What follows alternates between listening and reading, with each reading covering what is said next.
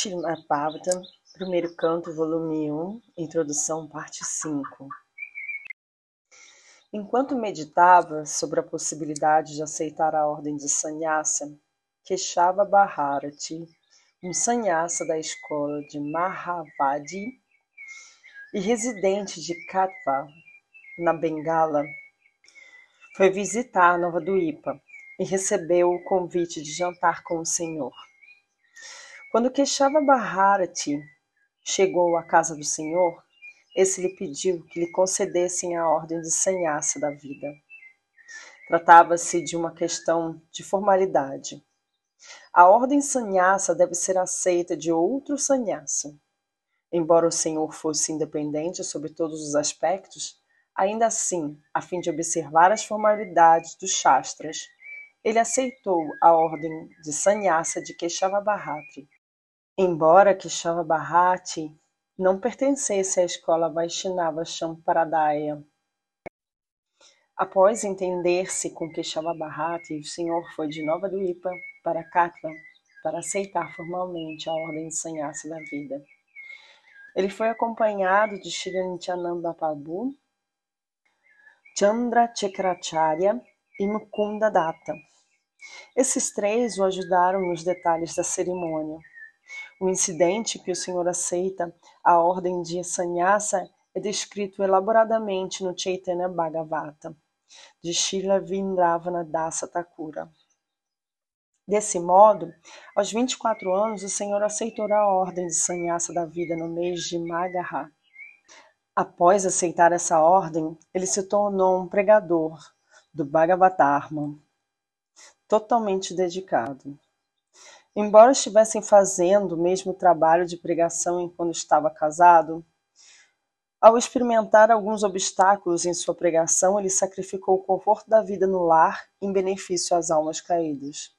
Durante sua vida de casado, seus principais assistentes foram Shiradwaita Prabhu, Shri Shrivasa Thakura, mas depois de aceitar a ordem renunciada de sannyasa, seus assistentes principais passaram a ser Shri Nityananda Prabhu, que fora designado para pregar especificamente na Bengala, e os seis Goswamis, Rupa Goswami, Sanatana Goswami, Diva Goswami, Gopala Bhatta Goswami, Ruganata Dasa Goswami, Ruganata Bhatta Goswami.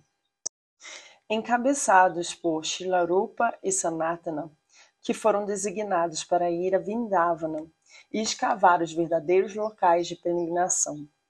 A atual cidade de Vindravana e a importância de Vrajabhumi foram descobertas pela vontade do Senhor Shri Chaitanya Mahaprabhu. Após aceitar a ordem de sannyasa, o Senhor quis partir imediatamente para Vindravana. Durante três dias seguidos, ele viajou pelo Radha Desha, locais por onde corre Ganges. Ele estava em êxtase completo pela ideia de ir para Vrindavana. Entretanto, Shrinityananda desviou do caminho e o levou até a casa de Adwaita Prabhu, em Shantipura. O Senhor ficou alguns dias na casa de Shri Adwaita Prabhu. E sabendo que o Senhor estava deixando lar e esposa para sempre, Shri Adwaita Prabhu mandou que seus homens fossem a Navaduipa e trouxessem a mãe, Shashi, para ter um último encontro com seu filho. Algumas pessoas inescrupulosas dizem que o Senhor Chaitanya encontrou-se com a esposa após tornar sannyasa e ofereceu-lhe seu tamanco de madeira para ela adorar, mas a fonte autêntica não dão informação de tal encontro. Sua mãe encontrou-se com ele na casa de Adueita Prabhu e, ao ver o filho como sannyasa, lamentou-se. Ela fez o filho prometer que faria sua sede em Puri, para que ela pudesse facilmente ter informações sobre ele. O Senhor cedeu a esse último desejo de sua amada mãe. Após esse incidente, o Senhor partiu para Puri deixando todos os residentes de Navaduípa em um oceano de lamentação devido à sua separação. o Senhor visitou muitos locais importantes a caminho de Puri. Visitou o templo de Gopinatarji, que havia roubado leite condensado para seu devoto Shri Madhavendra Puri. Desde então, a deidade Gopinatarji é conhecida também como Kishira Chora Gopinatha. O Senhor saboreava essa história com grande prazer. A propensão a roubar existe até mesmo na consciência absoluta, mas por ser manifestada pelo absoluto, ela perde a sua natureza pervertida e desta maneira torna-se adorável, inclusive para o Senhor Chaitanya. Como base na consideração absoluta de que o Senhor e sua propensão a roubar são idênticos. Essa interessante história de Gopinathji é vividamente explicada por Krishnadasa Kaviraja Goswami no Chaitanya Karitamrita. Kishira Chora Gopinatha. O Senhor saboreava essa história com grande prazer.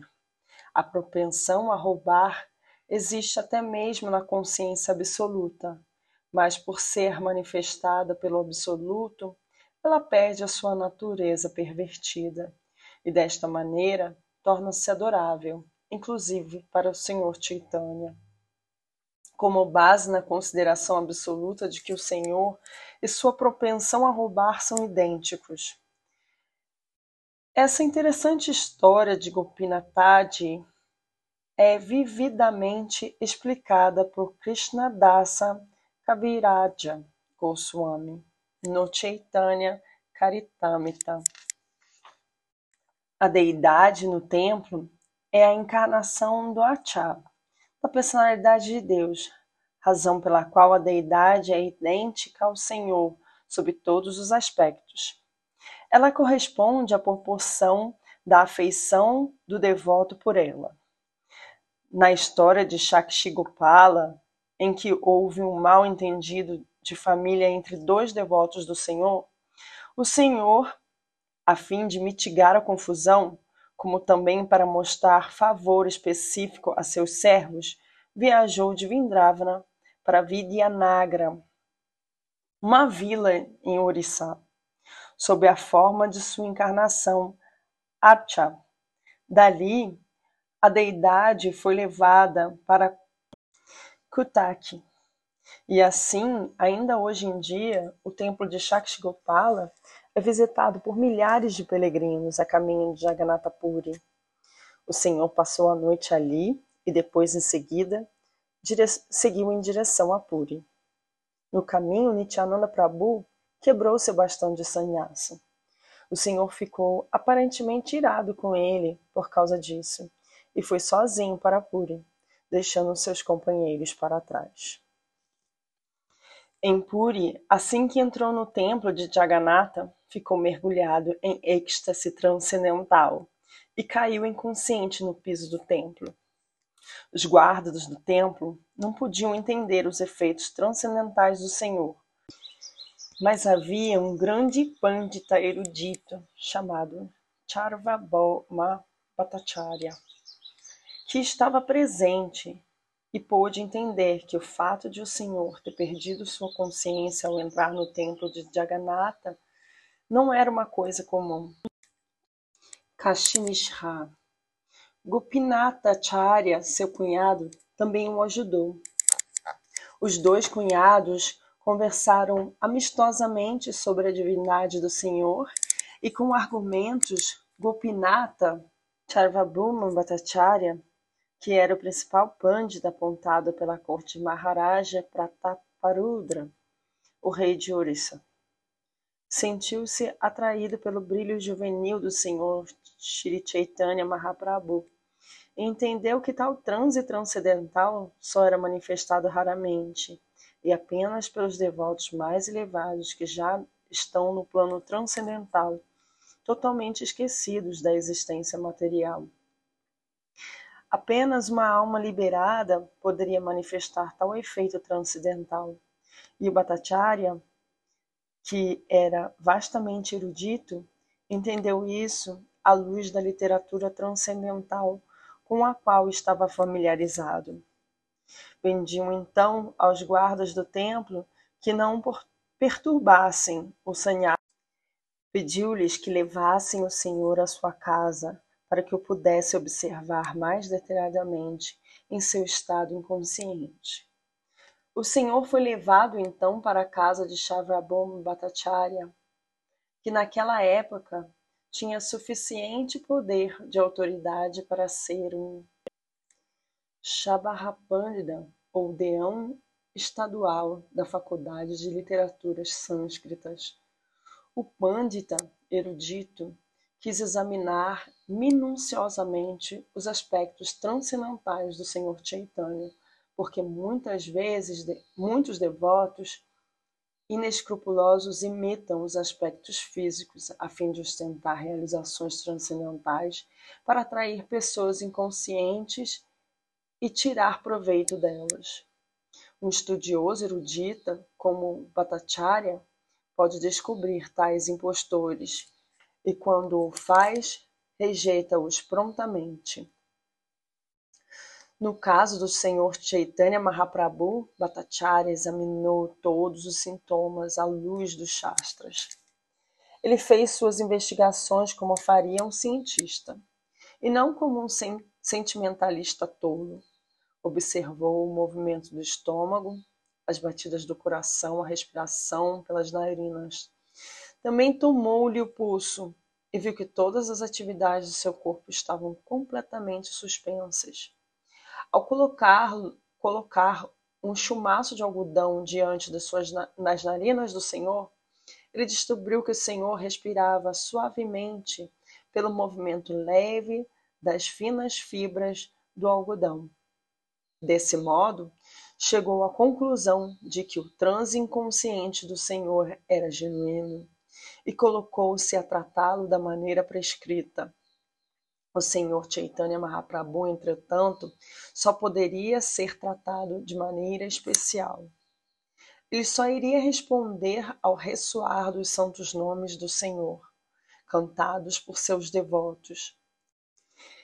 Este tratamento especial era desconhecido por parte de Shavabhoma Bhattacharya, porque o Senhor ainda lhe era um desconhecido.